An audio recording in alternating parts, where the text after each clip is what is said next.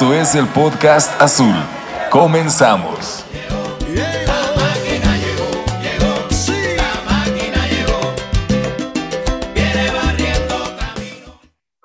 ¿Qué tal amigos, amigas? Bienvenidos, bienvenidas sean a este primer episodio de la nueva temporada del podcast Azul, la cuarta temporada ya de este programa que empezamos entre amigos y ha ido creciendo y creciendo y ahora con un cambio de dinámica importante, pues el día de hoy comenzamos con esta eh, básicamente tertulia que ahora vamos a estar intentando hacer cada semana platicando sobre lo nuevo y lo que aconteció en Cruz Azul y todo lo que le rodea, como la femenil, las juveniles, los temas de refuerzos, que prácticamente todo el torneo vamos a poder estar platicando de alguna posibilidad de refuerzos, porque si no me equivoco, hasta por ahí de la jornada 13 y 14 estará disponible la posibilidad de traer un refuerzo.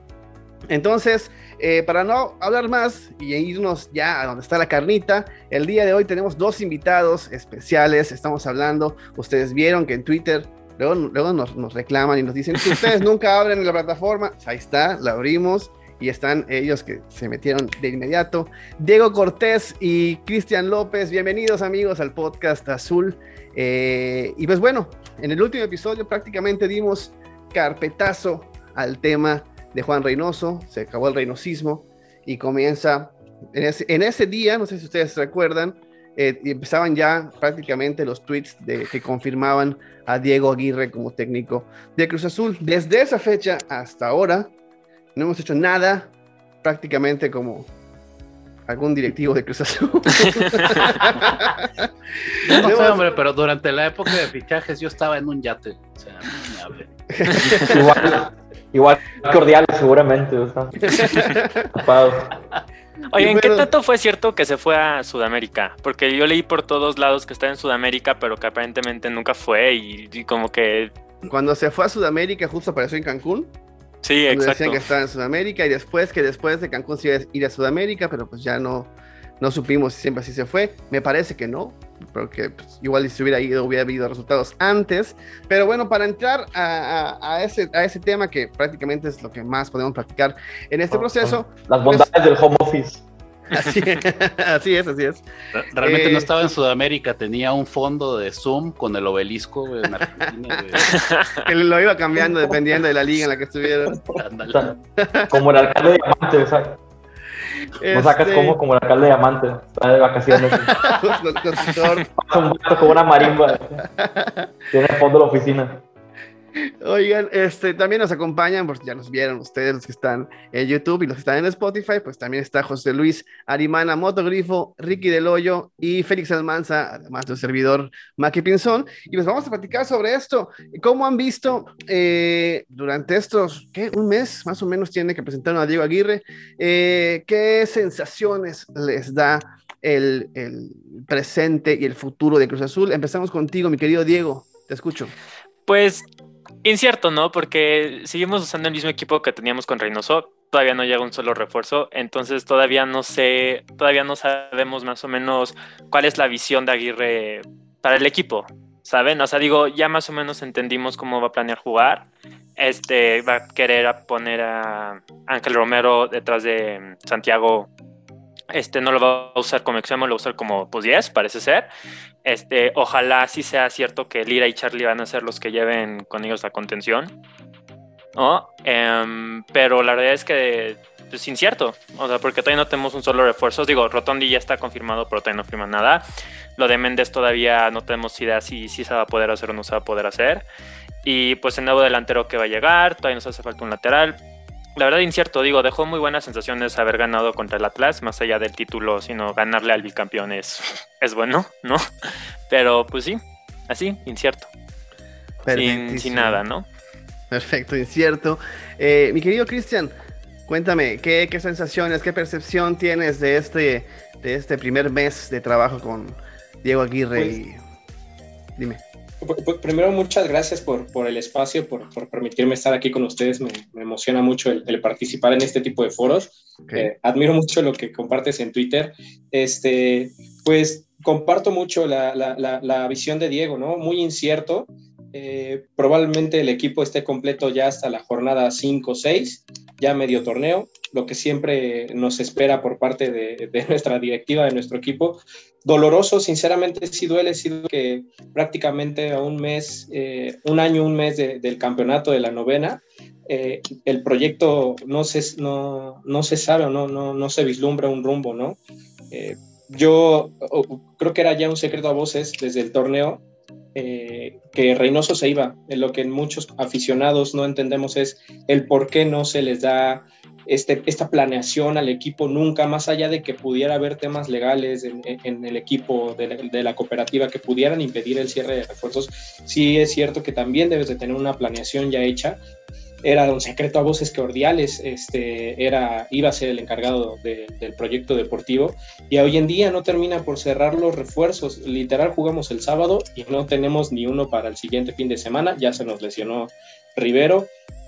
En, con base en, los refuerzos, bueno, Rotondi creo que es el que hasta ahorita mejor sensaciones da, junto con la posibilidad de Méndez, que, que, está más lejos que cerca, el nuevo nombre que ahora salió del uruguayo, Carneiro, que sinceramente a todos nos sorprendió, a todos nos, eh, incluso eh, puso a hervir otra vez en las redes sociales porque al momento en el que se mencionó que era un tapado, pues todo el mundo pensábamos que lo tapaban porque verdaderamente era un nombre importante y no querían obstaculizar la negociación, pero eh, pues, al final del día nos salieron con unas sorpresas. Exacto. No, no, nos salieron con una de esas sorpresas con las que cada verano o cada este periodo de fichajes nos sale, ¿no? Un, jugador totalmente desconocido, una apuesta totalmente arriesgada para Cruz Azul, incluso hace rato eh, tuiteábamos, ¿no? Que para mí lo, lo, lo, lo, beneficioso de este punto es Santiago tiene la oportunidad de consolidarse, yo le he visto muchas cualidades, muchas condiciones, pero sinceramente yo vislumbro un, torneo muy, muy gris para, para Cruz Azul y no veo que esto pueda mejorar por lo menos eh, eh, eh, llegando los tres refuerzos que se prometen, no le veo un, mejor rumbo al equipo. Que, fíjate, ahora que lo comentas, algo que me, me, suena interesante, es que estamos en semestre de mundial, ¿no? Entonces por ahí eh, habrán algunos jugadores que, bueno, Abraham no, porque no fue Perú. No es cierto, amigo. Oh, Maki. primero me corre. No le tocaba, Maki, no le tocaba. Todavía no te quieren aquí, Moto, ya no te quieren. Digo, habrán, habrán algunos jugadores, no, me refería a Luis Abraham, que querrán, querrán este, eh, pues, mostrarse, ¿no? Sobre todo el tema de Charlie, Lira y Santiago, que pueden ser tres jugadores que, me parece que Antuna va a ir, él creo que ya está, ya está, el Cata y el Cata mismo, que tienen posibilidades de ir con la selección mexicana al Mundial y me imagino que ellos pues no van a echar la hueva como uno de ellos sí se pasó un año eh, pues ahí en la, en la, en la maca. Este, sabático. Es justo su año sabático y ahora me imagino que sí se va a meter. Eh, José Luis, José Luis, te escucho. ¿Cuál ha sido tu percepción? Eh, obviamente, entre los polos que, podamos escuchar hoy, tú vas a estar, me imagino que vas a estar hacia, hacia uno. así que te quiero escuchar. Pues primero que nada, hola a todos. Eh, gracias por acompañarnos, Diego, Cristian y pues los compañeros. Pero miren, yo, creo que todo el mundo ha tomado el, el despido de Reynoso como como algo que para, que para mí va a ser, que va a poner en contra del club o que yo voy a querer que no le vaya bien a Aguirre o algo así, pero la, verdad es todo lo contrario. Claro. al final, Reynoso mismo lo decía, no hay nadie por encima del escudo. ¿no? Y el escudo sigue siendo, bueno, ya no es el mismo, pero el club sigue siendo el mismo. Sí, sí, sí, entonces, la, la, cuestión es esta, a mí me gusta que Aguirre llegó y pudo convencer rápido a estos jugadores de ganar un título. ¿no? Es un título a un partido en cancha neutral, 90 minutos, bastante, bastante difícil que, que ¿cómo te digo? Bastante difícil que un equipo que ha arrastrado una inercia negativa por más o menos un año vaya y te gane un partido tan definitivo después de no eh, tener a todos sus elementos en pretemporada, ¿no? Porque varios estaban con selección, Abraham mismo se fue a jugar hasta eh, Qatar, el repechaje, vuelve con una derrota que es la eliminación de Perú a las espaldas, y luego llega acá y corta sus vacaciones, llega antes de tiempo, entrena y juega un partido para mí de 8 o 9 puntos, ¿no? Luego tienes a los, a los que se fueron con selección mexicana y exactamente igual. Entonces, yo digo, va, este es un, el primer logro de Aguirre. El segundo, poder ganar ese partido sin banca y con, y con dos cambios por lesión, porque nuestra banca es eh, el Chagui y sus compas de la cuadra. muy, muy difícil. Eh, el primer cambio se tuvo que hacer al minuto 36 por la lesión de Antuna y el segundo cambio se tiene que hacer en el medio tiempo por la lesión de Rivero. Entonces aguantó todo el segundo tiempo sin meter un cambio y pues desgraciadamente nos empatan al final, pero aún así entre la personalidad de jurado y los que patearon los penales y la verdad un gran concierto de, de Romero, pues este equipo salió adelante. Me gustó pues mucho también que a pesar de que fue forzado por lesiones, acomoda el medio campo y en lo que lo acomoda con los cambios, desde el primer tiempo se empezó a jugar mejor. y encontraron la forma de realmente atacar a atrás que nos tenía, nos tenía complicados. Entonces, yo creo que es un buen comienzo. Espero mucho que le traigan los refuerzos que pide o los refuerzos que el equipo necesita y que no le vayan a aplicar la misma que Reynoso, que mientras los resultados acompañaban al equipo, eh, le daban toda la confianza y que el día que las cosas se ponen mal, ah, es que es culpa del entrenador, lo vamos a tener que largar, ¿no? Porque si pasa dos veces seguida lo mismo, ya sabemos que el problema no está en el entrenador, está más arriba. Ok, mi querido Ricky del Hoyo, te escucho. ¿Qué tal, Maki? ¿Qué tal? Diego, Cristian, este, mi querido Moto, Félix.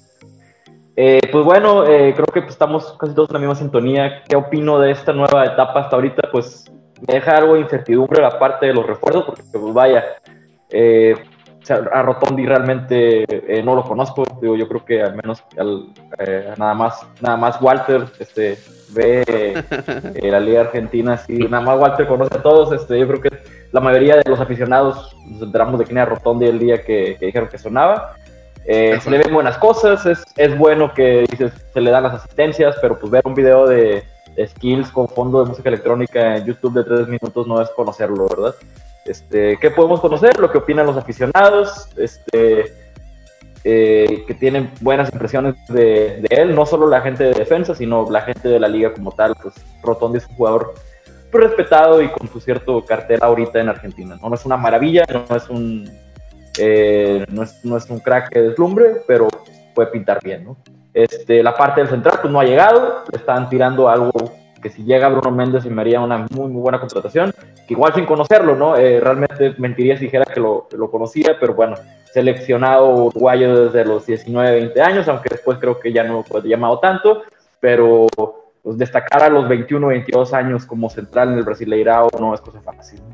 Eh, igual sería una, una gran contratación, pero igual eh, no te vas a volver loco y, sacar 10 millones que no tienes por un central, ¿no? Eh, por más que la gente diga es que hay que traerlo y nos falta el central, creo que nadie en México pagaría 10 millones de dólares por un central.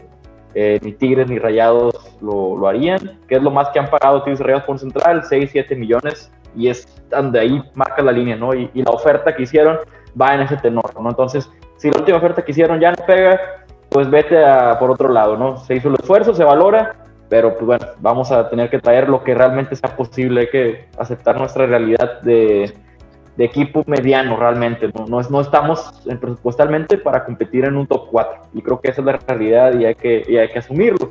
Entonces, en ese tenor, igual Va lo mismo con eh, Carneiro, sí, ¿verdad? Eh, Gustavo Carneiro, que dicen que, que podría llegar, que es el tapado, que a lo mejor no sé por qué tapado, no, no sé qué, eh, si era una cuestión intestinal o algo así, pero pues no daba mucho como que para pensar que por ser tapado fuera a ser de que va a venir Cabaño o Borja, ¿verdad?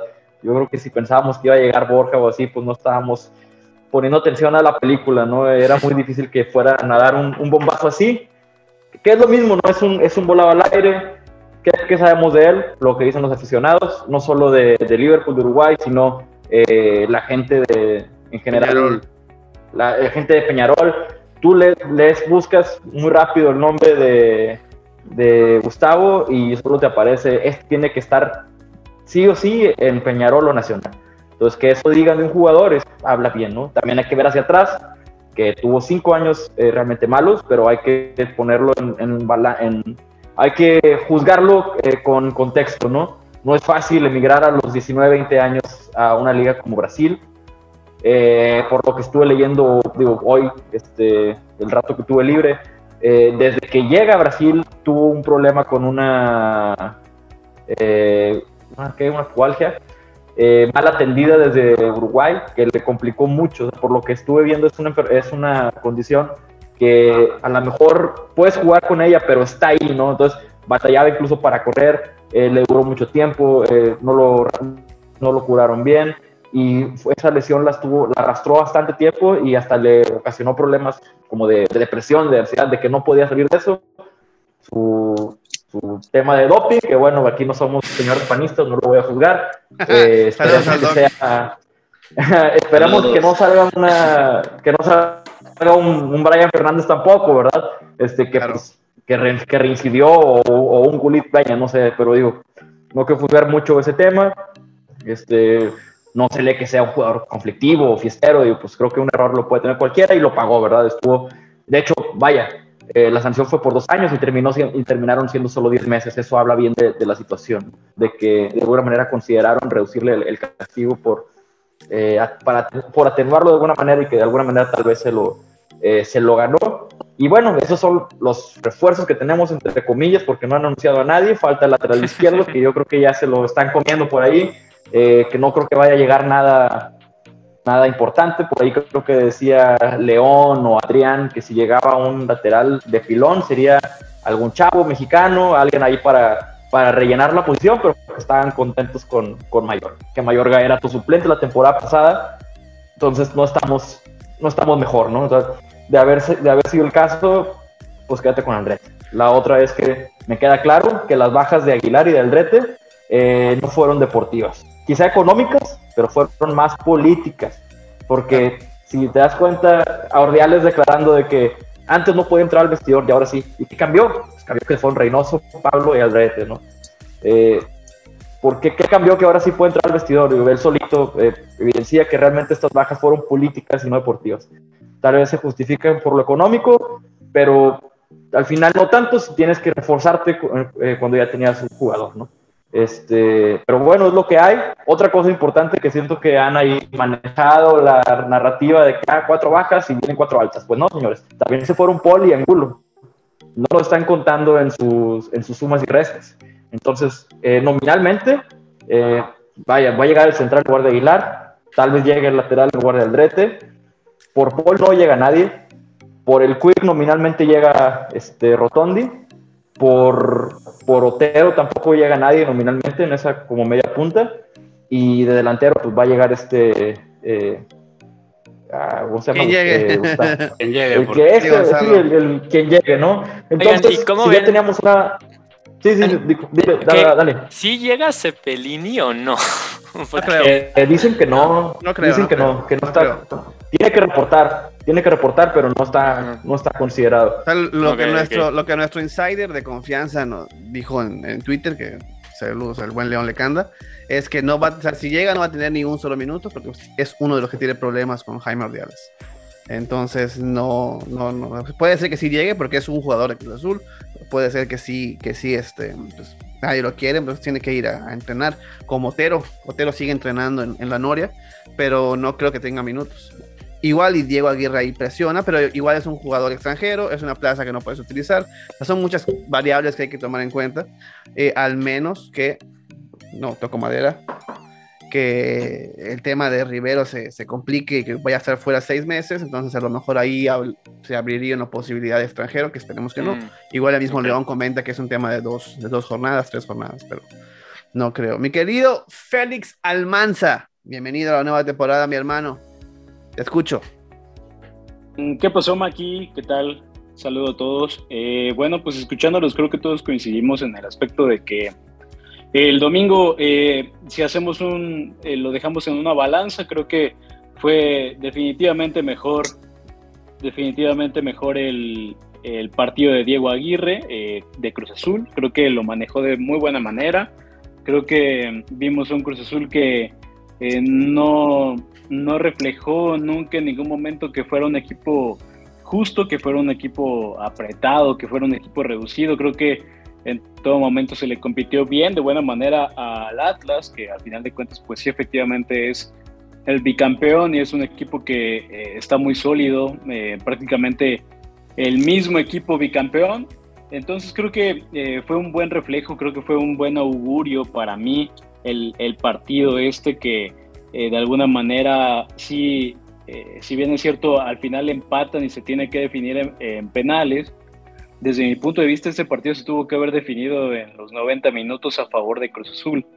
Eh, creo que merecidamente Cruz Azul es campeón en ese aspecto, bueno, más allá de la polémica de si vale o no la copa, pero pues es oficial, es oficial, la liga dice que es oficial y listo, pues es campeón de una copa más y creo que eh, me deja buenas sensaciones, creo que ya lo habíamos visto desde el partido contra Mérida, contra tu equipo Maki, eh, los Venados creo que ya habíamos visto que había dejado buenas sensaciones, más allá de que había mucho eh, sub-20, este, creo que al final de cuentas el equipo no se ve mal, más allá de la derrota. Claro que si lo dejamos nada más, le decimos a alguien, Cruz Azul perdió 2 a 0 con Venados, pues sí, es la catástrofe, ¿no? Pero 2-1, 2-1, 2-1, metió gol. 2 a 1. Eh, metió, gol, este Subiri. Subir y metió el gol ahí. Y, y, bueno, pues eh, creo que desde ese momento daba buenas sensaciones el equipo. Creo que el domingo lo vuelve a reiterar. Reitera esas buenas sensaciones. Creo que el equipo no se ve mal, pero sí. Es un equipo justo. Tenemos una, un once competitivo. No podría decir que un buen once, como creo que se lo leía Ricky en la mañana. Eh, no es un gran once, pero es un once competitivo, es un once que está bien. Y bueno, pues el tema obviamente ya ya va en la banca, ¿no? Y pues se ve reflejado dos cambios obligados por lesión, como dice, como dice Moto, y que se guarda a Morales, prefiere no usar a Morales, prefiere no usar a Morales que, que, meterlo a jugar, y creo que ese es un muy mal indicio para el chileno, creo que pues es prácticamente no cuenta con él, si no contó con él en ese partido, si bien es cierto, pues es, sabemos que al parecer en este, en este torneo todas las canicas van a ir sobre Santiago porque todos van a empujar para tratar de que llegue al Mundial, para tratar de que, de que pues Santiago cumpla este sueño, a final de cuentas parece ser que eh, va a ser el, eh, el, objetivo de alguna manera también del club al también pues no estar considerando quizá un delantero de mayor jerarquía, pues también va encaminado a eso, a que están apostando a Santiago y eso todos aquí lo hemos platicado y lo sabemos, ¿no? Que creo que es a final de cuentas el objetivo. Y, bueno, pues eh, platicar un poquito sobre Rotondi, yo tampoco no lo conocía. Este, pues la verdad es que pocas veces ves a Defensa y Justicia o antes estaba en la Liga Chilena y, y pues no, la verdad no, no, no, lo conocía, no lo tenía ubicado.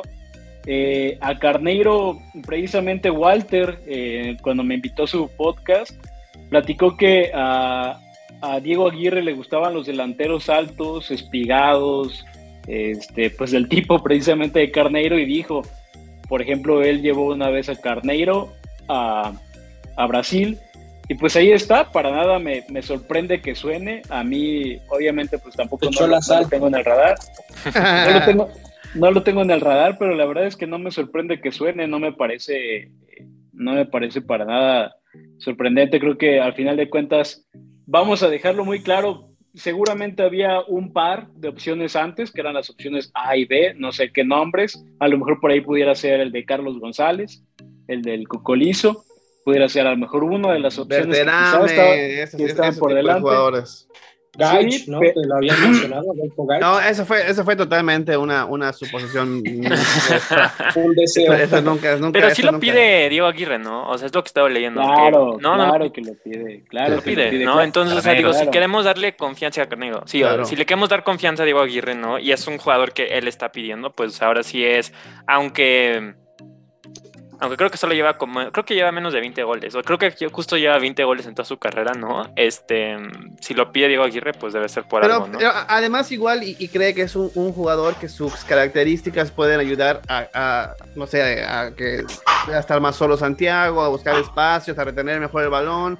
O sea, habrá que ver, habrá que ver qué idea tiene, qué idea tiene, cómo le puede sacar provecho a su perfil a lo mejor espera que a lo mejor Romero pueda estar entrando desde segunda línea o desde atrás, o Charlie, o sea, habrá que ver cómo, cómo la, la idea que tiene el jugador casa en, en, lo que quiere plasmar, o sea, es, lo que platicamos en Twitter, ¿no? O sea, seguramente dio cinco o seis opciones de delanteros, a lo mejor este güey es el sexto, el sexta posibilidad, y este, y antes habían otros de mayor jerarquía, eh, pero, pero, siempre pues, teníamos que tener la idea que, que va a ser joven, va a ser joven y va a acompañar a, a, pues a Santiago, entonces ahí pues muchos de los nombres que nosotros pusimos en, es lo que dije, las expectativas las decimos nosotros. O sea, no, no, no hubo nadie que dijo va a ser, va a ser una bomba o va a ser un, un, jugador que viene de Europa. O sea, realmente nos hicimos nosotros las ideas y por eso. Dime, dime, dime. Voy a estar un poquito en contra de ese argumento, Maki, porque entiendo que las expectativas sobre este delantero las hicimos nosotros, pero nosotros conociendo el club, eh, nos hicimos expectativas diciendo, ok, nos dijeron que el jugador queda libre el 30 de junio y va a ser un delantero para acompañar a Santiago y que lo dirigió Diego Aguirre. Y lo que hizo la gran mayoría de la gente es meterse a Transfer Market o a otra página para buscar, y yo estaba buscando también delanteros que, cuyo contrato expiraba expira el, 30 de junio. Y que, fuera un nombre rimbombante no, no, no, no, no, el nombre, o sea, hay, hay delanteros que, ya conocíamos. Y, yo estaba diciendo delanteros para Cruz Azul. Y pues en, ningún momento pienso en Carneiro, que es alguien que viene de cinco años bastante, bastante malos y apenas está recuperándose. Digamos que si el tipo tiene o tuvo en algún momento el potencial, ¿no? Eh, andaba ahí un poquito tocado por Dios al principio, luego cae en este bache de cinco años y ahorita está otra vez eh, yendo por el buen camino y la gente lo pide para Peñarol o para Nacional y podemos traernos un delantero así de una vez, pues por supuesto, adelante y más que, y más que Aguirre lo conoce. Claro. ¿Ustedes qué creen que sea lo que haga más falta? No, o sea, perdón, pero ustedes que, o sea, ¿ustedes creen que un delantero es ahorita lo que nos hace más falta, sabiendo que vamos a tener a Santiago? ¿No creen que un mediocampista chance sea lo que le haga más falta a Cruz Azul? También. Es, que hacen falta muchos perfiles. No tenemos. Hacen falta muchos perfiles, o sea, hace falta a lo mejor un lateral izquierdo de jerarquía. Tenemos, una plantilla chiquita. sí, es que sí, pero siento que, por ejemplo, extremos ya teníamos, ¿no? O sea, y, y, llegó Rotondi. O sea, digo, entiendo que digo, Tabo, este Romero antes de que lo pusieran de 10 y este y Antuna, pues eran como extremos, que hemos teníamos. Yo sentía que sí teníamos extremos, pero yo siento que no hemos tenido un mediocampista tipo Paul Fernández, que es lo que yo llamo el clásico 8, ¿no? El clásico box to box, este, de cancha a cancha, bueno, de, de área a área, que pueda acompañar este, a Lira o que pueda acompañar a Charlie. O sea, un mediocampista sí que también le quite un poquito de las responsabilidades creativas a Charlie, ¿no? Es, y es que justo algo que a mí me pareció muy notorio en el partido contra Atlas, que luego lo vamos a platicar en la segunda parte, pero es que, es que Lira era, era el que le quedaba salir eh, con el balón y, y a él le, le caían tres o cuatro porque saben que no es su fuerte el tema de salir como si era el fuerte de Paul. Pero de todos modos, esos temas tácticos los platicaremos ya en la segunda parte del, del, del, programa. Pero sí, yo respondiendo a tu pregunta, Diego, creo que son muchos los perfiles que hacen falta. El mediocampista, eh, más un tipo medio centro, más de contención, otro interior, otro, otro que pueda hacer tal cual lo dices, lo que hacía Yotun, o lo que hacía Orbelín, lo que hacía Romo, algunos de los, perfiles que hacían los, los, tres. Y un delantero de, de condiciones diferentes a las que tiene Santiago. Lo que he visto, obviamente he visto muy poco, muy poquito, perdón, ahora, termino. He visto muy poquito de, de, de, Gonzalo, pero me parecen características bien similares a las de Santiago. Muy parecido. Entonces, Hasta sordo este, también. Entonces sí me casi que, bueno, pero ya, ya te escucho, te escucho. Yo, yo tengo dos argumentos para esta parte de lo de Carneiro. Primero, está súper padre, ¿no? Que le hagan caso al, entrenador. Eh, digo, e, e, es lo rescatable también del proyecto, si se quiere ver así. Pero ¿cuántas veces no se le hace caso al entrenador? Y lo mencionaba en Twitter. Si no funciona el proyecto, eh, los problemas se quedan en casa, ¿no? Y, ha pasado con Cepelini, con Pacerini, pasó con Borja, pasó con Alex Castro, ¿no? Que fueron jugadores en teoría que se le trajeron a modo a, a, a que al final no terminaron por funcionar. Eh, en Solo Cepelini, ¿no? Solo Cepelini. pero Castro creo que también todavía estaba préstamo, ¿no? Creo que no sé si ya concluyó. No, me, refiero a que no sé, no, pedidos de Ciboldi como tal, creo que el, el pedido fue ah, Cepelini. Sí. Ok, ok. Pero eh, bueno, e, el segundo punto, lo que mencionaba Diego, ¿no? Que qué posiciones, pues sí, se ve que hay, una, hay una carencia muy grande en el, en el medio campo, un, un volante, un 8, nos hace falta muchísimo más que, que Carneiro. Y cuando dijeron, no, pues va a ser un delantero que acompañe a, a, Santiago, esperaba otro de, de, esa talla, de 1,90, 94, que, que, se mencionan con el mismo perfil zurdo. Yo me esperaba a lo mejor un tipo un poquito más chaparrito, uno de 1,80, un poquito más habilidoso, que justamente pudiera moverse un poquito entre líneas, que ayude a, a, desahogar como ese juego hacia las bandas.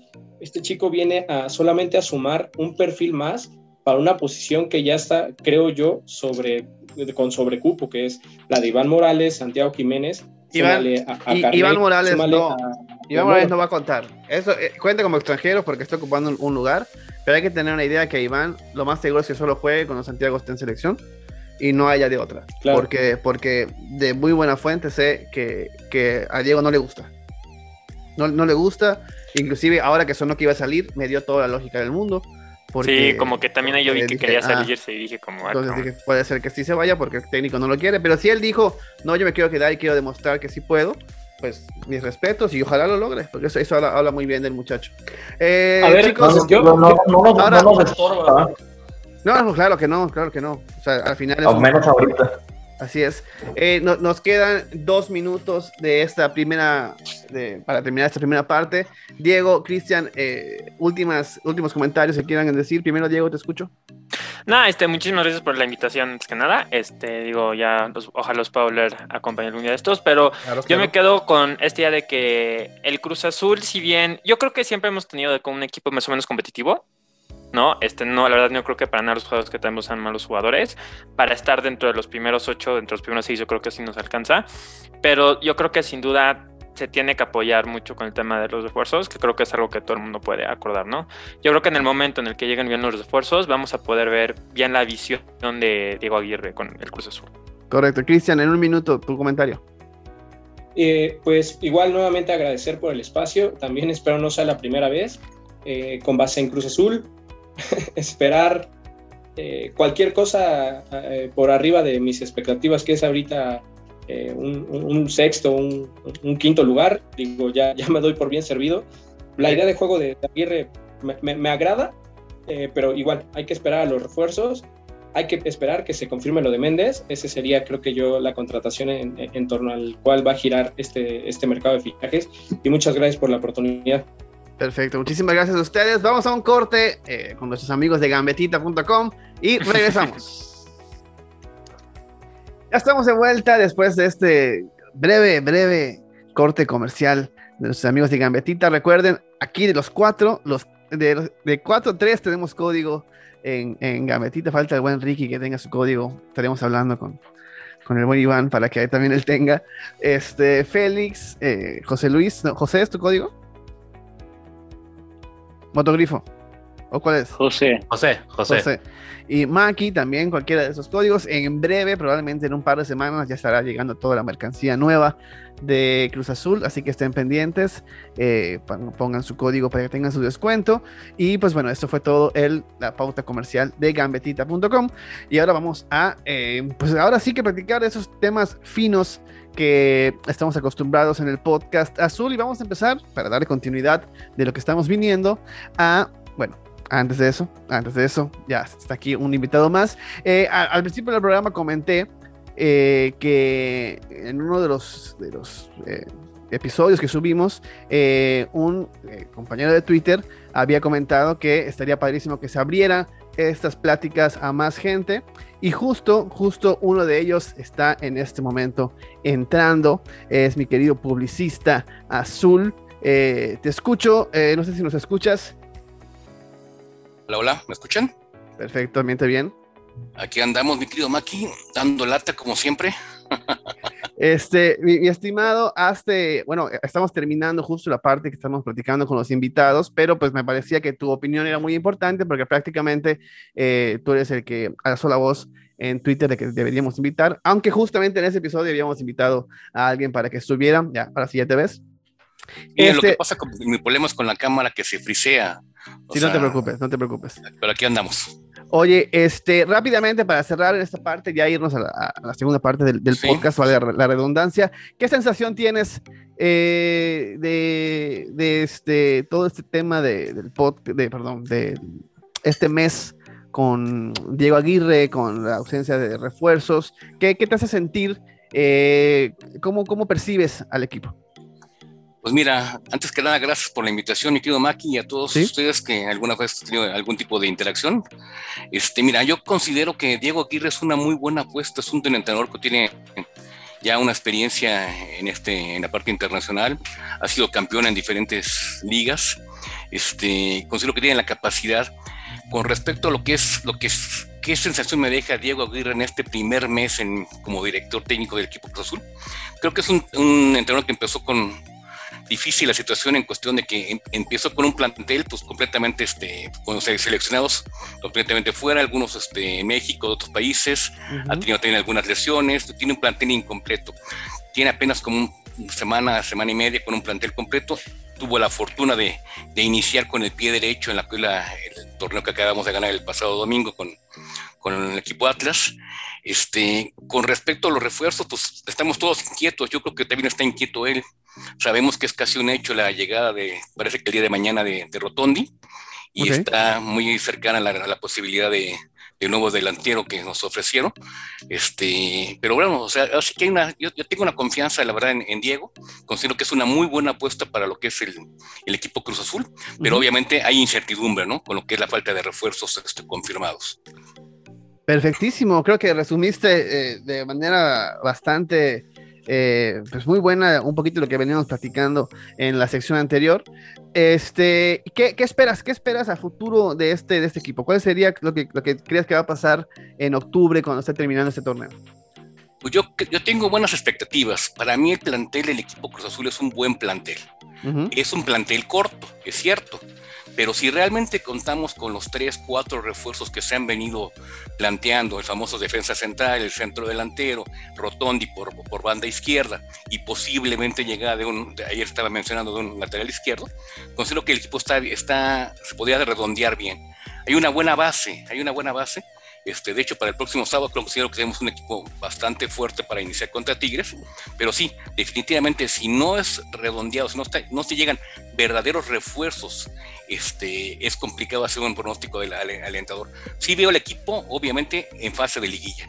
Más allá sí es complicado si no hay esos refuerzos, porque están los imponderables, pues, bueno, ya ni, ya ni tan imponderables. O sea, ya la lesión, por ejemplo, de, Nacho Rivero, que nosotros estamos dejando dos, tres semanas afuera, si eso se suma a alguna otra lesiones en el transcurso del torneo, pues es difícil realmente hacer un, pronóstico más este, alentador. Pero sí lo veo por lo menos en fase de liguilla y entrar, estar tal vez entre los primeros cuatro. Maravilloso, maravilloso. Mi estimado, pues eso, eso sería prácticamente esta parte en la que estamos escuchando y, conociendo la opinión de los aficionados celestes. Te agradezco muchísimo por tu tiempo, por haber participado por aquí. Espero no sea la última vez que nos acompañes. Eh, estaremos haciendo prácticamente, intentando hacer estos, estos, estas dinámicas todas las semanas. Y pues muchísimas gracias, muchas gracias, mi querido. Gracias por la invitación, mi querido Maki. Yo soy Alex Gómez, el publicista. ¿Cómo no? Ya hemos tenido algunas interacciones con mi querido Motogrifo, que esté con, con, el tema de Juan Reynoso y este saludos. Digo, perdón, perdón, está, digo, mi, mi, pantalla está con freeze, pero no, pero no es por falta de ganas de, de que me vean, ¿eh? Este, estoy aquí para interactuar y ya tengo ahí mi tiempo en, en el Twitter y con muchísimo gusto estoy, estoy a sus órdenes. un saludo y buena vibra. Muchísimas gracias, estimado. Igualmente, Igualmente gracias, que estén bien, ¿eh? Hasta luego, gracias. Chao. Saludos. Perfecto, entonces ahora sí, regresamos a nuestro, nuestro tema, nuestro punto, que era, justo íbamos a hablar de la parte eh, técnica, táctica del partido de Diego Aguirre, esta sección que le corresponde a mi estimado José Luis Arimana. Así que, mi estimado, te escuchamos y nos sumamos a, tu, a tus ideas. A mis ideas, ¿qué tal? Pues vamos a ver cómo sale esto en vivo. Honestamente, generalmente cuando lo grabo, eh, lo grabo tres o cuatro veces, entonces... Eh, van a, van a perdonarme los errores. Y de hecho, eh, más bien aprovechando el formato, a mí me gustaría eh, también que me interrumpan en, en esta sección. Hacer examen. No, pues para, para poder, eh, exacto, para, poder eh, rebotar puntos, porque la, la, verdad es que, pues, cuando estás viendo un equipo, tú estás viendo lo que tú quieres ver o lo que tú le pones atención, entonces poder eh, contrastar con otras opiniones, pues hace más rico el, el debate y toda la cuestión, ¿no? Entonces, vamos a ver si podemos conducir esto de una forma que, que nos convenga a todos el equipo sale parado en un 4-2-3-1, ¿no? Para iniciar contra Atlas. Atlas sale en un esquema en el cual tiene dos puntas, que son este Herrera y Quiñones, y van a agarrar mano a mano a Abraham y Cata prácticamente durante todo el partido, ¿no? Nuestros laterales, Mayorga por izquierda, Escobar por derecha, y luego en nuestro medio campo eh, tenía a dos mediocampistas que a mí me, me gustan como soporte defensivo, pero que durante el transcurso del primer tiempo vimos que realmente no, no funcionan muy bien juntos sin otro que les esté ayudando, ¿no? Teníamos a Lira y a Nacho Rivero. Lira un poquito más tirado a la izquierda, siendo generalmente el, el defensa, el, perdón, el, contención que iba por, por enfrente de los dos centrales, constantemente siendo escudo de los dos centrales, y Rivero que conforme le fue ganando la desesperación, empezó a aparecer eh, como, como un volante por derecha. Eh, empezó también Antuna por derecha y Tabó por izquierda y como al minuto 6 o 7 se cambiaron de banda, ¿no? Entonces Tabó estaba como la mayoría del tiempo como extremo derecho en su pierna y Antuna como extremo izquierdo tratando de cortar hacia adentro y habilitar a, eh, a Romero, que estaba de 10, o a Jiménez, que estaba como punta. El problema que yo vi con el 4-2-3-1 de esta forma, y se me olvidó mencionar a Jurado en la portería, por eso estas cosas las grabo eh, dos o tres veces. Jurado jugó un partido muy, muy correcto. El... Como Osvaldo Sánchez, ¿no? El, el, el, uno también está en la alineación. El uno. No es que decir. Necesito nomás unos pantalones más, más apretados como los de Osvaldo Sánchez. Tal vez le estén cortando la circulación. El, problema que vi con el 4-2-3-1 es que se vuelve un 4-2-4 muy fácilmente. Entonces, vimos que en la primera parte se trató de, ya no de encontrar a Antuna al espacio, porque Antuna ni estaba en su pie, estaba por el otro lado, se la pasaban al pie y Antuna tenía que tratar de desbordar y... y Recortar. sí, perdón, recortar hacia adentro, ¿no? Conducir hacia adentro y, y, habilitar. Dos veces intentó, nunca le salió, Santa María nunca lo dejó pasar. Por el otro lado jugabas con Tabó y se subía Escobar junto con él. Entonces acabas jugando con dos extremos derechos y no había un lateral que cubriera. Y eventualmente Rivero también se fue para allá. Entonces todo el mundo estaba jugando como le daba la gana y con esta sobrecarga en, el extremo derecho, lo que hace Romero es que se para como otro 9. Entonces, cada vez que la defensa tenía la pelota y tiraba un lanzamiento largo, Romero estaba junto con Santi. Romero no bajaba a recoger la pelota durante el primer tiempo, hasta que se lesiona Antuna. Cuando se lesiona Antuna, por una entrada bastante, bastante asquerosa de Santa María, por cierto, que no lo voy a defender por ser peruano. Eh, hijo su madre, le dejó toda la rodilla. El, el, cambio que entra eh, para, para, para hacer más, eh, como te digo, más chistosa la situación, es Rafael Vaca. Entra Vaquita y, y no, no, no voy a no voy a, no, no, quiero herir susceptibilidades, pero mejoró mucho el equipo. No porque fuera vaca, ojo, sino porque vaca eh, sacas un extremo y metes un, un, un interior. Entonces, eh, dejas de jugar cuatro, dos mixtos que se estaban haciendo garras y luego cuatro, cuatro otros desentendidos ahí arriba. No, ya es un 4-3-3 y Romero toma la, la misión de Antuna que era abrirse hacia la izquierda, recibir y eh, cortar hacia adentro para habilitar a alguien más, ¿no? Entonces, mejoró bastante el funcionamiento. Vaca estaba eh, obviamente tocando sencillo, no estaba tratando de hacer nada por encima de sus capacidades, así que no se vio tan mal.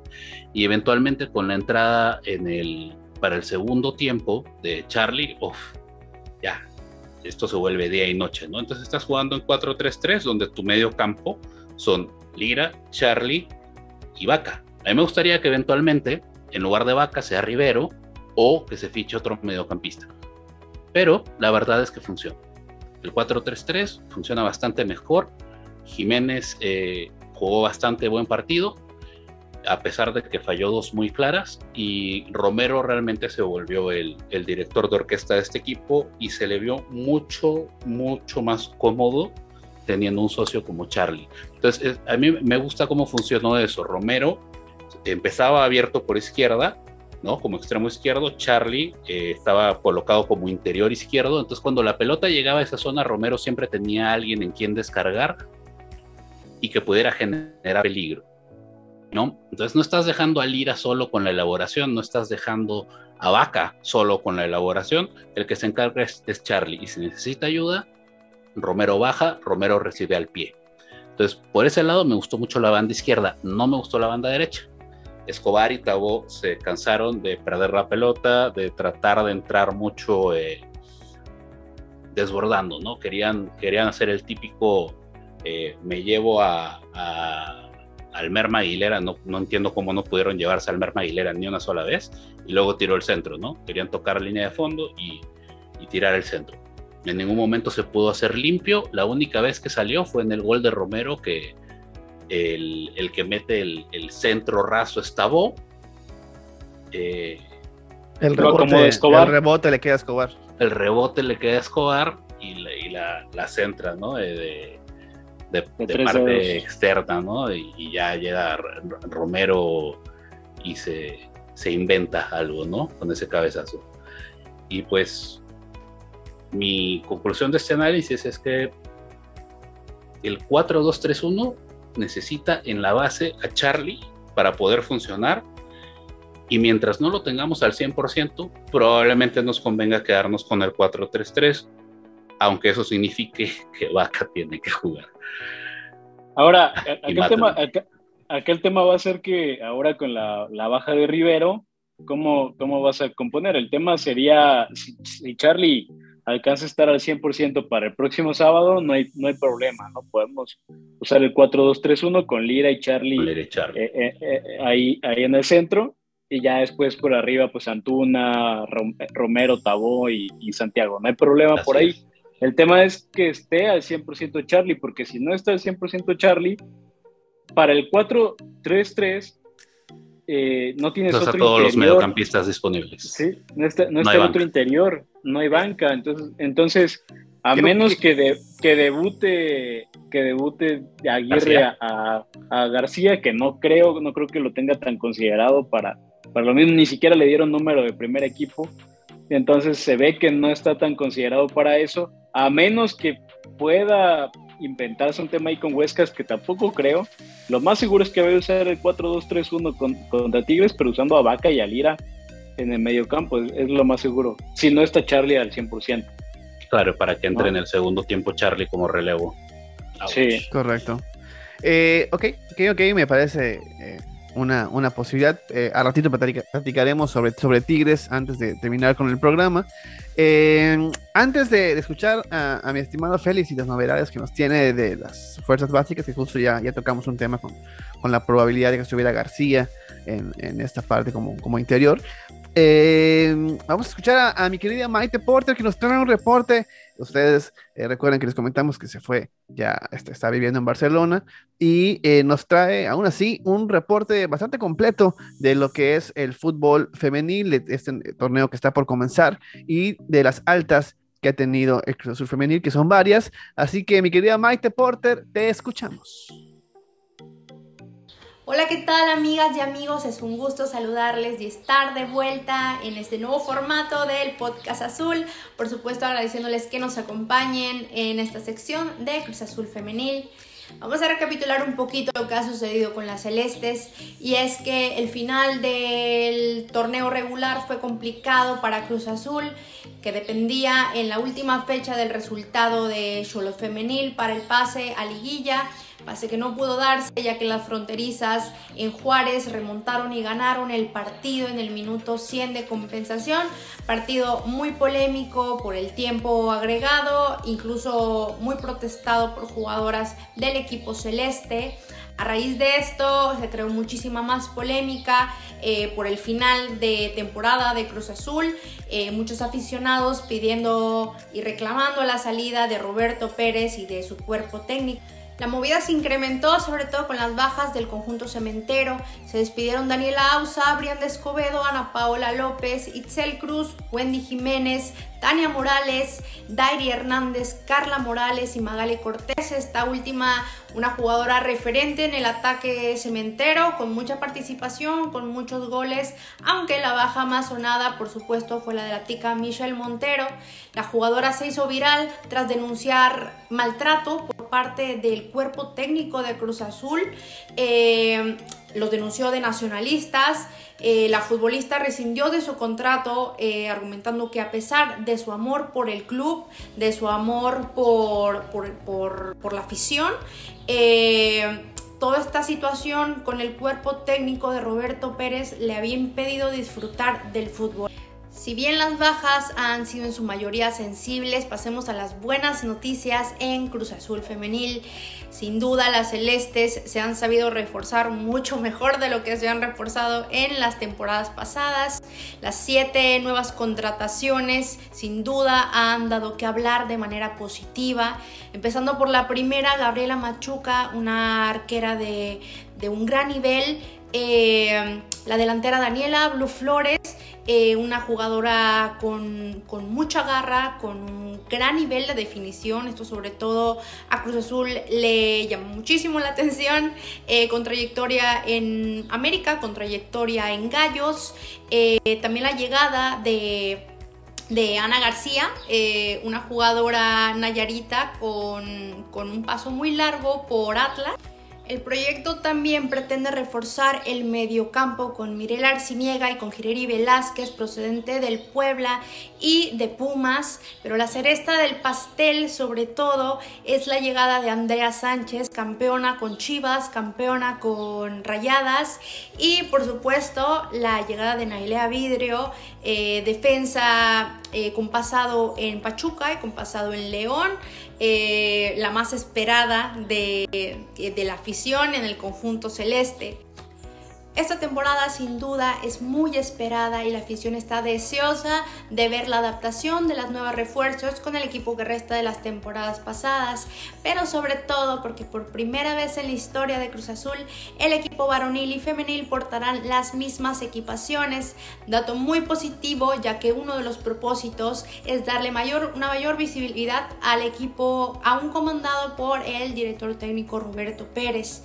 El calendario para la Apertura 22 ya está confirmado y el equipo cementero debutará este domingo 10 de julio eh, visitando a Bravas en el Estadio Olímpico, mientras que el debut como locales se jugará el 16 de julio en la Noria recibiendo a Tigres Femenil. Nosotros por supuesto estaremos muy pendientes de todo lo que acontezca con el equipo de la máquina femenil. Yo soy Maite Porter, les mando un saludo Cuídense mucho y hasta pronto, Celestes.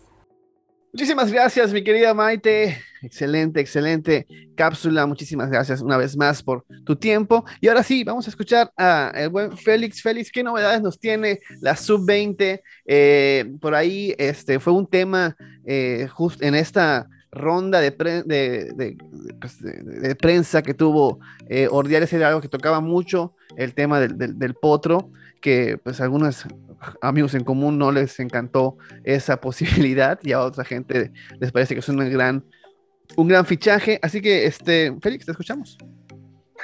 Sí, eh, sí, Maki, bueno, pues al final de cuentas efectivamente hay una reestructura en cuanto a la sub-20, la sub-18, este, por lo menos hay un cambio de nombres.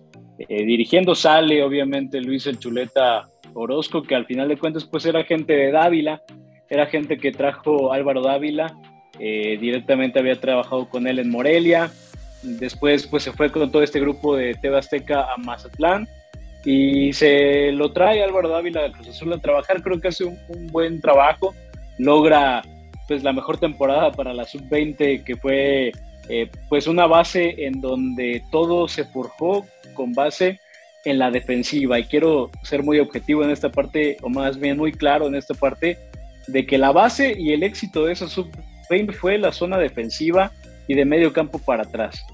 Entonces vamos a, vamos a partir de ahí porque va a ser importante para lo que tengo que comentar más adelante, que, que bueno, pues efectivamente llega ahora el Potro Gutiérrez. Pues efectivamente creo que eh, si somos también claros en un aspecto eh, y si nos basamos únicamente en cuanto a nombre, el nombre que se está trayendo es un nombre muy importante en el medio mexicano y pues obviamente es un campeón del mundo sub-17, ¿no? Creo que pues no es un tema menor. Cruz Azul no acostumbra traer un tipo de nombres así tan, tan rimbombantes en el medio mexicano. Y pues que ahora se atrevan a buscarle por ahí me parece pues de alguna manera eh, positivo porque creo que es algo que no se había hecho, no creo que no se había e intentado quizá tratarle de, pegar por ese lado, creo que eh, sin conocer mucho el trabajo del Potro Gutiérrez, creo que también apela mucho un tema motivacional, un tema de, empuje y, creo que muchas veces al, futbolista de Cruz Azul, más allá de que hay un mal desarrollo futbolístico, que eso parte desde más abajo todavía, eh, hay, un, hay, un, mal eh, desarrollo de conceptos, no se trabajan bien ciertas cosas, creo. Pues también parte mucho el tema de la mentalidad, creo que a Cruz Azul hace falta también eh, jugadores con cierta mentalidad y, creo que un cambio de chip en mentalidad puede ser positivo, pero me parece que es un tema menor.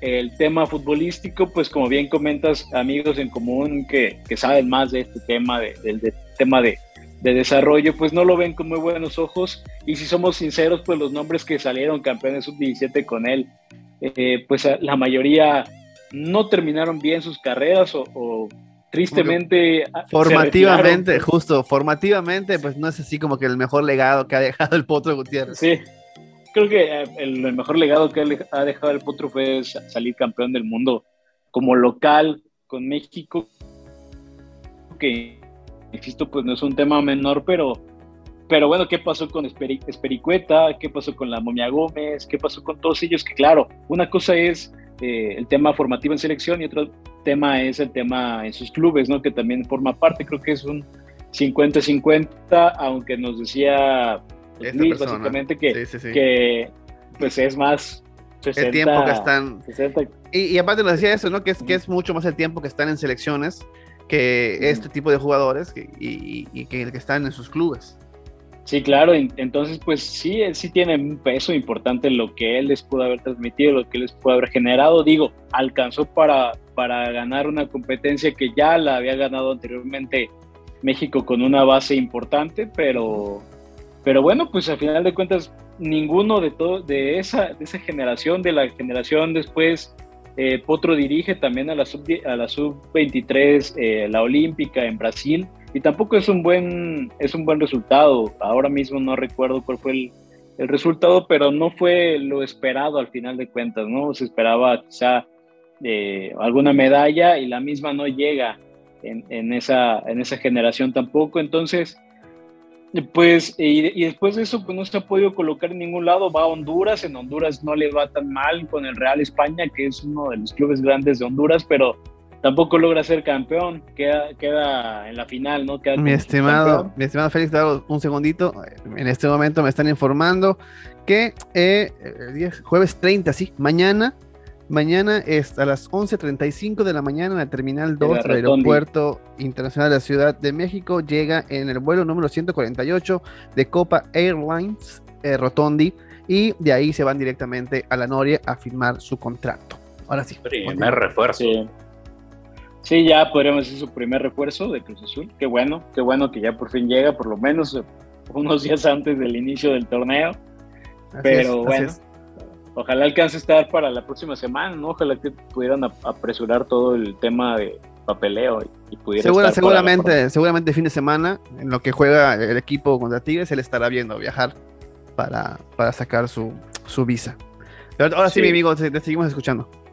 Y bueno, también en la sub-18 llega Nicolás Morales, que es un, es un entrenador que también se ha estado eh, fogueando en varias fuerzas básicas del fútbol mexicano.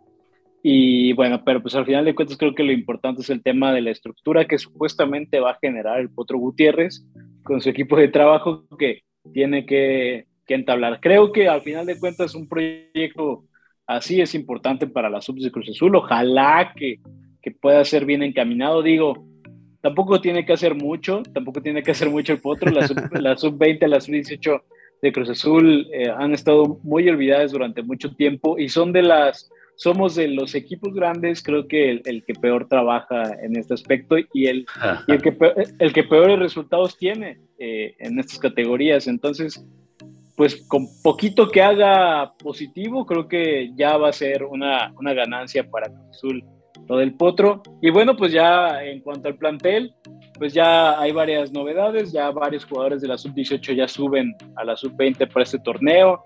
Algunos de ellos estuvieron en pretemporada con Diego Aguirre, con Carlos García. Eh, en fin, creo que también pues, ya, va a estar de lleno Rodrigo Cruz, que creo que es el delantero eh, más próximo a quizá estar a punto para una primera división. Ojo con él, con Rodrigo Cruz. Creo que es como pues el, el, delantero como más, eh, con más capacidad eh, que pudiera estar desarrollándose en Cruz Azul. Con todo respeto para Emma Gutiérrez y para Héctor Telles, que si bien es cierto no se vieron tan mal en este partido contra Venados, creo que de todas formas no, ya por, por edad ya tienen, ya pasan de los 21 años, de los 20, 21 años, ya tampoco no son eh, pues estos jovencitos a desarrollar, ¿no? Creo que ya también tienen cierta madurez, son de la edad de Santiago casi casi y, y, pues no creo que vaya un tanto por ahí. Eh, hablando, hablando sobre, sobre esos jugadores que estuvieron contra Venados, lo comenté mucho en Twitter, te lo comenté a ti, lo comentamos en los grupos. Este joven Luis Gabriel Rey, eh, me gustó muchísimo, muchísimo. Entró, entró, no sé si recuerdan, entró a suplir a Escobar, que venía con alguna lesión. Sí, como central. Y, este, y me encantó. Es este que tú has comentado infinidad de veces, que había sido debutado como delantero. Este, eh, muy bien, ¿eh? De hecho, me gustó mucho más que el cachorro. Muchísimo más, muchísimo más. El cachorro lo vi un poquito más nervioso. Dime, dime. Y hay que, y al que llevan a este fin de semana de campeones es, el cachorro. Creo que al final de cuentas es un tema institucional, creo que también por ahí creo que están eh, este, dándole el voto de confianza al cachorro guerrero como el, como el delantero del, del central de categorías superiores eh, apuntado para ser el institucional, ¿no? Y, pues, de alguna manera yo también comparto contigo. Pues de alguna manera es el que están, pues sí, es, el que están, ya sabes que Cruz Azul acostumbra mucho a hacer eso, tomar como el estandarte en una posición con un joven, en, la parte ofensiva pues es Santiago, eh, como volante está Huescas, como central está el Cachorro, son como ahorita los que están así como que eh, los y, consentidos por alguna. Y Cabañas, ¿no? Y, estoy viendo que, Cabañas, le están ah, dando una, una, una, eh, un protagonismo importante, porque inclusive en la página de la página nueva de Cruz Azul, donde está la parte de la plantilla, él está en el primer equipo. salen los cuatro porteros eh, y uno de ellos es, es, Cabañas. Sí, los cuatro porteros están en el primer equipo. Este, sí. Sí, sí. sí, ¿Y, eso se va a quedar así o van a, o, van a mandar a Cabañas a la sub-20? No, en la sub-20, en la sub-20, seguramente, y no, y seguramente, y, es probable que incluso esté jugando algunos fines de semana con la sub-18. Sí. Porque en la sub-20 pues va a estar eh, o, Corona o, Gudiño. Claro. Es correcto. Porque son tres porteros, van dos nada más a la banca, va más bien uno a, a la portería, el otro a la banca uno seguramente lo van a mandar a la sub-20, que se hará entre Gudiño y, y Corona, y a, y a Cabaña seguramente lo van a bajar hasta la sub-18 para que tenga actividad. ¿Ya, es un hecho que Jurado va a ser el titular en este torneo? Yo creo que sí. Pues ah, ah, hay un tema. Yo pienso que hay un tema que, que, creo que estamos obviando y me, me parece que, que, la lesión de Corona no es algo sencillo. Yo, creo que, puede ser una lesión que ya marque un, retiro. Y, este, y a lo mejor están, están, aguantando a Corona por el tema del personaje que es como, como portero. Eh, y pues obviamente la, jerarquía que tiene. Pero ah, bueno, habrá que ver, habrá que ver. Igual está en un gran momento y sigue, y sigue siendo portero en la jornada 4 o 5. Pero pues sabemos Yo creo que de, momento el voto de confianza y, el momento físico lo tiene jurado y va a seguir jurado asegurado, yo creo que por lo menos las primeras jornadas. Ya más adelante, pues veremos a ver si todavía todo el torneo lo, continúa. Yo pienso que en algún momento van a darle alguna titularidad a, Corona. Y bueno, para terminar el tema de la sub-20, pues este fin de semana inmediatamente, pues también, al igual que en el calendario espejo que tienen del primer equipo, van a, visitar a Tigres, veremos qué tal le va.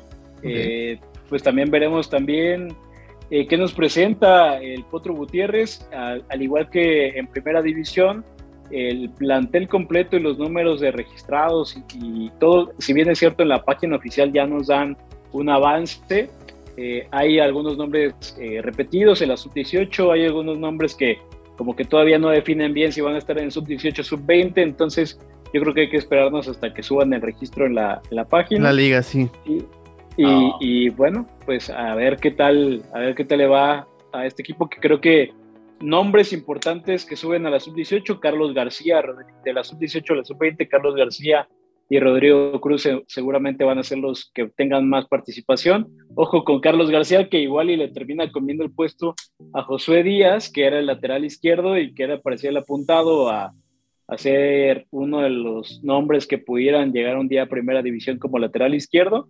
Igual y Carlos García le termina comiendo a Josué Díaz y no se pone las pilas. Y el tema Luis este Gabriel Rey se va a ser el central titular, obviamente, de este equipo.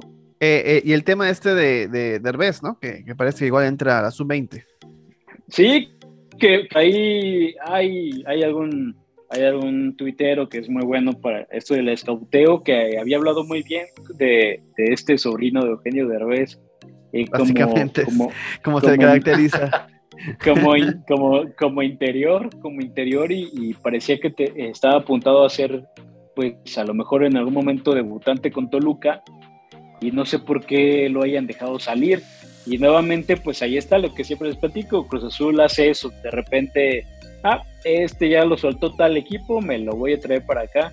Y hace mucho eso de, de rescatar a algunos jugadores, pues no sé si Escartes o no sé si de plano haya sido vente para acá, te ofrezco mejores condiciones.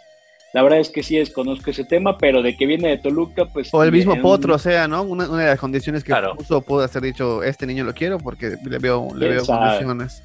Pues mira, es algo que hacen todos los entrenadores que pasan por Cruz Azul. Todos traen, por ejemplo, Luis Gabriel Rey fue, un pedido, de Chuleta Chuleta dijo, quiero que me traigan a este cuate, a Luis Gabriel Rey, se lo trajeron y, bueno, pues ahí está, veremos qué tal le va a, este equipo. Y en la sub-18, pues muy importante, ya para terminar, los jóvenes sub-16 ya han subido a la sub-18, así que muy probablemente veremos en este a partir de este torneo ya a una muy buena generación importante, Flavio Leines, Emilio Dávila, Carlos Velázquez, Adiel Pineda, eh, Roberto Moreno, este, Humberto Montañez, eh, este, Jason Durán, eh, todos ellos que tuvieron un muy buen año con la sub-16 de Cruz Azul, ya muy probablemente van a ser registrados con la sub-18, por lo menos en la página oficial de Cruz Azul, ya aparecen con la sub-18, así que pues ahí va el proceso ese que para mí pues ellos son, eh, ojo con ellos, ¿no? Es, ojo con los que les mencioné, me parecen muy buenos jugadores. Perfectísimo, nos quedan cinco minutos de, programa y vamos a platicar pues del, partido que, que, viene el fin de semana a las 7 eh, de la tarde o de la noche con 5 minutos ahí en un estadio que se está eh, pues le va bien a Cruz Azul en ese estadio, en el estadio universitario estarán enfrentando a los Tigres de El Piojo Herrera. Em, pues obviamente es uno de los equipos, al igual que Cruz Azul, que no se ha reforzado, al contrario ha tenido bajas. Eh, dicen que bajas importantes, eh, o sea, dejar, dejar, extranjeros, pues, porque van a meter a un par de, buenos jugadores para seguir redondeando el buen, muy buen plantel que tienen, sobre todo en ofensiva. y por eh, ahí, ya, ya por ahí el, Piojo ya, ya se aventó un comentario que hace el, presupuesto, ¿no? El, símil de las cementeras, ¿no? De las cementeras dijo que ya no iban a hacer el mismo tipo de inversiones. Sí, sí, sí, comentó algo así, que ya se acabó ah. esa época de las grandes inversiones en, en, Tigres y, que pues, pues, puede ser momentos que, se, que vivieron similar, ¿no? La época de Peláez, por decir que hubo una, una importante eh, apuesta económica en Cruz Azul con, con toda esta época antes de que, de que entrara el Piojo con Culebro y lo que había antes con, con el Tuca. Este, y pues bueno, los últimos partidos, obviamente estamos hablando de la liguilla pasada, en el que quedó 1-1 en el global, eh, y pues Tigres ganó uno y Cruz Azul ganó el otro. Y antes de eso tenemos empates, eh, tenemos eh, el último partido que, que, alguien ganó ahí en, en, el estadio universitario, que no sea de liguilla, fue en el 2021, ahí el 17 de febrero, donde Cruz Azul ganó 2 por 0 y obviamente también recordamos el, el torneo pasado, eh, este empate de último minuto que, se, se, que fue bastante vistoso. En, bueno. En, eh, exactamente, que fueron muy buenos minutos finales de Cruz Azul. Eh, ¿Cómo creen que le vaya la máquina? Te escucho primero, mi querido Félix. Pues yo creo que viendo eh, lo que pasó el pasado domingo, creo que tengo una buena expectativa. Creo que Diego Aguirre nos demostró en ese partido que supo trabajar a su once. Creo que lo tiene bien trabajado, creo que los convenció de hacer, sobre todo Mayorga, me gustó, creo que lo, el tema de Mayorga se dio con una confianza de convencimiento. Eh, por ahí, Maki, pues hemos estado compartiendo algunos spaces en, en, Twitter y se ha conectado un chavo uruguayo que ¿Sí? hace Mauricio. mucho hace, Mauricio, Mauricio, Mauricio. hace hace mucho énfasis en que Diego Aguirre es un, es un entrenador que se le mete mucho en la cabeza al, al jugador y, y este, eh, habla mucho de convencimiento y fíjate que sí, o sea, sí lo vi contra Atlas, entonces tengo confianza de que se haga un buen papel, creo que por lo menos eh, se saque el empate el próximo sábado. Perfectísimo, mi hermano, tienes dos minutos, ¿cómo crees que queda el partido? Muy bien, rapidísimo. Yo creo yo, yo, también le tiraría un empate o inclusive si Ángel sigue en, ese, como te digo, en ese estado eh, tocado por Dios, hasta podemos ganarlo. La verdad es que el, ahí tengo varios contactos de, de, Monterrey, bastante gente con la que platico constantemente y muchos de ellos le van a Tigres y la afición misma no está contenta ni con Herrera, ni con el proyecto, ni con la directiva. Eh, eh, Herrera hace poco castigó a uno de los jugadores, uno de los al, al, Quiñones de Tigres, porque pidió un aumento de sueldo, pero luego la prensa amiga salió a defenderlo, etcétera, etcétera. El tipo quería ganar lo mismo que Tobán, Tobán gana lo mismo que, que Gignac, y eh, le dijeron básicamente, pues no. Y luego dice, pues yo he hecho más que Tobán. Dicen, pues sí, pero no vas a ganar lo mismo que Gignac, hizo berrinche y lo mandaron a, la, a entrenar con la sub-20. Pero no, no, eres francés, no eres francés. No eres francés, hombre. Hombre. Eh, hay racismo de tigres, ¿eh? ¿De qué? De, Estaba oye, esperando ese comentario. Quiño, Quiñones, Quiñones viene del Toluca y Tobán viene del, del Marsella. De Marsella. Exacto, exacto. No, no, puede estar pidiendo, demandando esas cosas. Pero en fin, o sea, mi conclusión es que Tigres no está pasando por un buen momento. Eh, Herrera es un tipo tácticamente eh, inflexible, ¿no? No, no, no sé. Qué bonita manera de decir limitado. Tú lo pensaste primero que yo, ¿eh? Pero sí, sí, es tácticamente limitado y no creo que vaya a recomponer el equipo eh, si es que Aguirre sale con algo nuevo o con algo que él no espera. Esperaba. Entonces, yo bueno, que, el... que, bueno, tienen un plantel mucho más largo, mucho más claro. muchísimo más. Y, y bueno, muchísimo más. Ah, el tema es que Cruz Azul, como, como, como la época de Ciboldi, que le salga bien el, el planteamiento el plan inicial y ya estuvo. El que, y ya estuvo. Porque si hay que componer, no hay manera de componer nueva. Señores, nos están no cortando los, los, segundos. Muchísimas gracias, Ricky, que ya se fue. Ese productor. mi estimado. La sombra del Produ. Muchísimas, muchísimas gracias, mi querido Félix, José Luis. Eh, nos vemos la próxima semana. Esto fue el podcast azul. Muchísimas gracias. Nos vamos. Nos vemos. Cruz Azul es campeón de campeones. Se acabó. 23 años, 5 meses, 23 días. 8.575 días, 205.808 horas. El azul por fin termina con la penumbra, termina con los fantasmas, termina con el oscurantismo. Es campeón de México, es el campeón del fútbol mexicano.